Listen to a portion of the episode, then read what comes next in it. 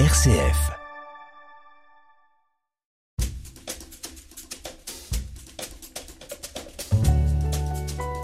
L'entretien de la semaine, Thierry Lyonnais.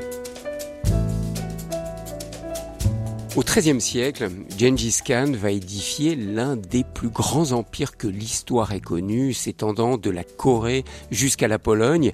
Mais qui était vraiment Gengis Khan? En quoi ses conquêtes vont-elles changer le monde et établir une Pax Mongolica?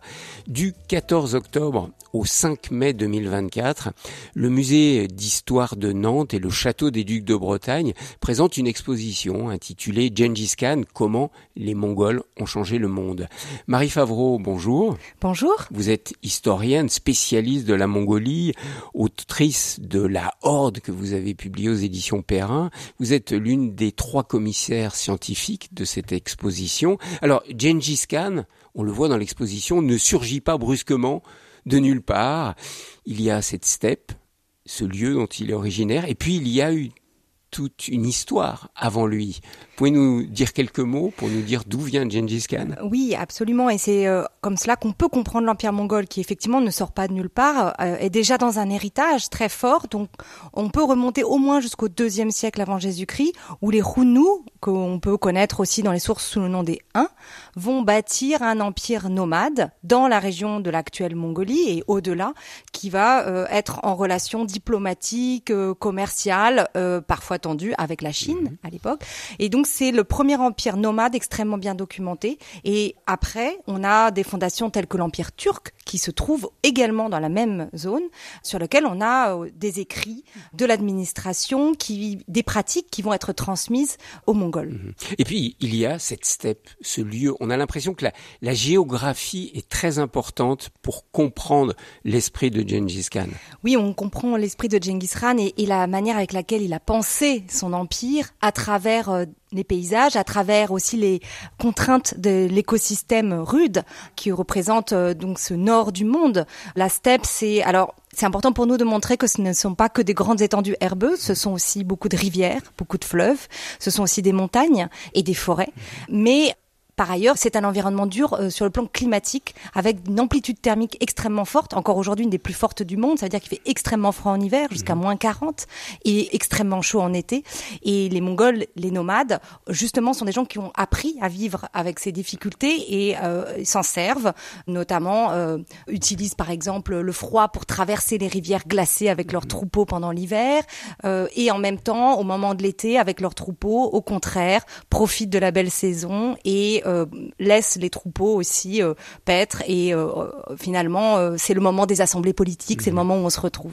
Alors Marie Favreau, comment expliquer cette expansion incroyable, si rapide de l'empire moghol, notamment autour du 12e, 13e siècle, l'âge d'or de cet empire. Oui, mais c'est un empire qui commence à se fonder autour de l'union des euh, peuples nomades, euh, lancée par euh, cette union, elle est vraiment à, l'instigation de Genghis Khan, et ça, ça se passe à toute fin du 12e siècle. En 1206, Genghis Khan se déclare empereur. En fait, il prend ce titre de Genghis Khan, qui est un titre. Son vrai prénom, c'est Temujin. Et à ce moment-là, il a déjà plus de 40 ans. Il a déjà une grande expérience politique et il va faire basculer son rapport, le rapport de force avec ses voisins, qui sont notamment les Chinois euh, au nord, euh, la Chine du Nord, les Tangout, et puis l'Asie centrale, où il y a des grands empires islamiques, avec lesquels il a des relations commerciales, mais il va montrer que ça y est, les Mongols sont en train de devenir une puissance et qu'il faut tenir compte de leur nouveau statut. Euh, cela va provoquer des réactions assez fortes du côté des voisins, et c'est une des premières raisons qui va lancer le début des conquêtes. L'autre raison très importante, bien sûr, c'est l'idée aussi portée par les descendants de Genghis que tous les nomades de la steppe, tous les nomades du monde devraient se soumettre et entrer dans l'État, l'empire de Genghis Khan. Mhm. Et donc, à la poursuite des nomades, ils vont aller jusqu'en Europe. Alors, l'image que l'on a de Genghis Khan est un guerrier redoutable qui a fait trembler tous les peuples qu'il a envahis. On peut pas le nier. C'était un guerrier. C'était un guerrier. Un grand guerrier et un grand guerrier redoutable. Absolument. Mais, vous dites, ce n'était pas que ça. Non. Il y avait un art de gouverner chez les Mongols qui était particulier. Alors expliquez-nous. Voilà, absolument. Dès, dès l'époque de Genghis Khan, dans sa pratique, euh, euh, disons, de gouvernement, on voit à côté de, de, la guerre, bien sûr, tout un art de la négociation, de la diplomatie et euh, une, une, compréhension de l'importance des sujets, des peuples. Pour les Mongols, ce qui compte, ce sont pas finalement les territoires, mais les populations, les peuples. Donc, massacrer un peuple entier n'a aucun sens par rapport à même leur visée politique. Par la suite, euh, rapidement, ils vont mettre en place euh, une politique de la, j'appelle ça peut-être une politique de la diversité, c'est-à-dire qu'ils ont des sujets très divers. D'abord des sujets qui sont parfois nomades, d'autres sédentaires, qui vivent dans les villes, qui vivent dans les villages. Euh, ils ont des sujets donc chinois, ils ont des sujets centra-asiatiques, musulmans, ils ont des sujets slaves, nombreux aussi. Et leur principe, très impérial d'ailleurs, c'est de laisser ces gens vivre dans leurs différences, mais de créer des ponts et des moyens de communiquer entre toutes ces différentes populations. En particulier, ils vont créer, par exemple, des accords euh, sur le plan monétaire. Donc chacun a sa propre monnaie, pour le dire simplement, mais on peut passer facilement, normalement, d'une monnaie à l'autre. Ils mettent en place un système euh, également euh, pour la peser, où on peut passer d'un système métrique à un autre. Beaucoup de traducteurs et d'interprètes sont employés dans l'Empire mongol parce que la traduction, le, le fait de passer d'une langue à l'autre, c'est essentiel. Et donc ça, ça fait partie de leur art de gouverner, le fait de, de, de maîtriser cette diversité sans pousser les uns contre les autres, mais plutôt créer des passerelles finalement. L'entretien de la semaine. RCF. En Marie Favreau, dans cette exposition consacrée à Gengis Khan, vous montrez bien également la tolérance religieuse qu'il y a en montrant des objets de différentes religions qui viennent de Mongolie ou qui sont actuellement au musée Guimet, par exemple, ou dans des grands musées français. Cette tolérance religieuse, elle est réelle? Elle est réelle. Alors peut-être que le terme de tolérance religieuse, il est un peu moderne quelque part, mhm. mais euh, les Mongols mettent en place une politique impériale qui euh, permet aux différentes religions non seulement d'être pratiquées librement, mais également de prospérer sur le plan euh, économique parce que les dirigeants de ces religions sont exemptés d'impôts et ils sont exemptés d'impôts et par ailleurs ils ne sont pas envoyés au service militaire, ils n'ont pas à faire la guerre. Euh, ils sont là, euh, les Mongols le disent clairement dans leurs documents administratifs. Non mais hein. c'est incroyablement moderne au XIIIe siècle d'accorder cette liberté de pratique religieuse. Du côté de l'Occident, on est, est dans tout le... à fait différent. Du différent. côté de l'islam, c'est tout à fait différent. D'ailleurs, les voyageurs occidentaux et musulmans sont surpris de cette euh, manière de faire, mais ça fait partie aussi de cette idée de la, de la diversité. Les Mongols, pour les Mongols, il n'y a pas de choix à faire. Ça peut très bien se cumuler. Donc, ce que pense le grand Khan, le souverain mongol, c'est que euh, bah, si les bouddhistes prient pour lui, si les musulmans prient pour lui, si les juifs prient pour lui, si les chrétiens orthodoxes euh, catholiques prient pour lui, eh bien, il, eh bien, il est béni il par est bon, tous les dieux. exactement. Et son lignage mm. vivra longtemps. Mm. Et c'est ce qui est demandé à toutes ces communautés religieuses. Et les Mongols ont beaucoup accordent beaucoup d'importance aux rituels, à la diversité des rituels. Ils pensent que les rituels portent une force qui peut euh, vraiment les soutenir et qu'il faut donc passer des accords avec ces communautés religieuses qu'elles sont totalement nécessaires à leur à leur pouvoir politique également. Il y a cet aspect religieux, mais il y a aussi un mécénat autour des arts et des sciences et des techniques. Ça, c'est assez incroyable. On oui. le voit bien dans l'exposition. C'est quelque chose qui était important pour nous dans l'exposition. C'était aussi de montrer ces objets qui apparaissent à l'époque mongole. Euh, sur le plan artistique, ce, ce seront des miniatures, des peintures qui sont nombreuses à apparaître dans des manuscrits, puisque les Mongols aiment énormément les portraits.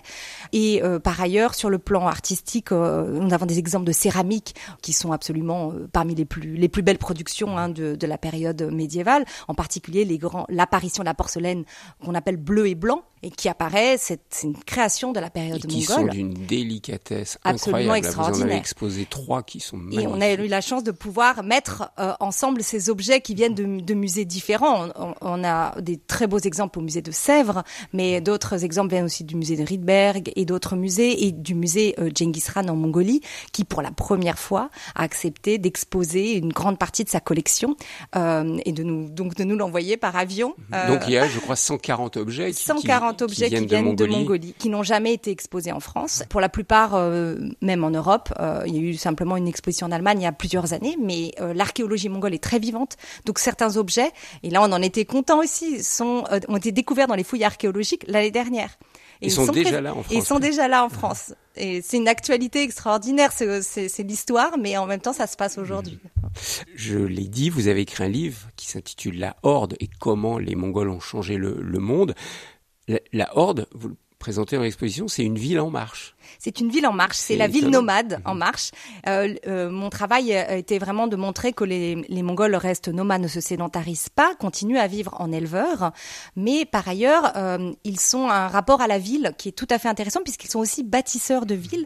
Ils vont fonder des villes eux-mêmes. Et des villes qui existent encore, par exemple Tabriz, j'ai vu ça en Iran, a été fondée par... Alors, elle a été reprise par les Mongols mhm. et complètement transformée et reconstruite entièrement par les Mongols.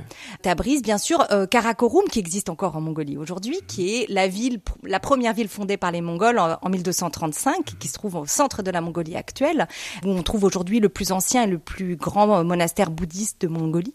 Donc cette ville, c'était la capitale du, du fils, troisième fils de Genghis Khan qui lui a succédé. Donc il vivait sous la tente, il se déplaçait avec cette horde. Donc c'était, il faut imaginer, ça devait être absolument gigantesque. Hein, des milliers, familles, des milliers de personnes. Des milliers de personnes, les troupeaux, euh, les chariots sur lesquels on trouvait les tentes qui sont portées sur des chariots euh, les missionnaires qui les ont vus, euh, je pense à, en particulier à, Jean de Plancarpin, Guillaume de Rubrouck, les missionnaires franciscains qui nous ont laissé des récits très vivants de, euh, de, de leur voyage, racontent comment ils avaient l'impression de voir justement une ville en marche venir vers eux. Et ils disaient mais c'est quelque chose d'extraordinaire aussi l'organisation dans le déplacement. C'est pas du tout une horde désorganisée, c'est au contraire des gens qui marchent paisiblement et lentement. Pour terminer, Marie Favreau, comment vous résumeriez cette expression les Mongols ont changé le monde. En quoi ont-ils changé le monde? Je pense qu'ils ont changé le monde parce que, euh, euh en fait, plus précisément, euh, nous avions une période obscure dans l'histoire du monde et de la mondialisation. Finalement, entre le XIIIe et le XVIe siècle, on ne se rendait plus compte dans l'historiographie, on avait perdu le fil du fait que un grand empire avait existé, avait permis des circulations nouvelles, des créations nouvelles, avait donné des espoirs aussi nouveaux et euh, avait mené ensuite à ce qu'on va appeler, vous savez, les grandes découvertes, le début de la période moderne. Ce qui mène à la période moderne, c'est l'empire mongol et c'est pour ça que l'empire a changé le monde. Merci beaucoup Marie Favreau, une exposition à voir donc à Nantes jusqu'au 5 mai 2024 et puis pour ceux qui ne peuvent pas se déplacer jusqu'à Nantes, il y a un catalogue que vous avez dirigé autour de ce thème, Gengis Khan, comment les Mongols ont changé le monde. Merci beaucoup. Merci.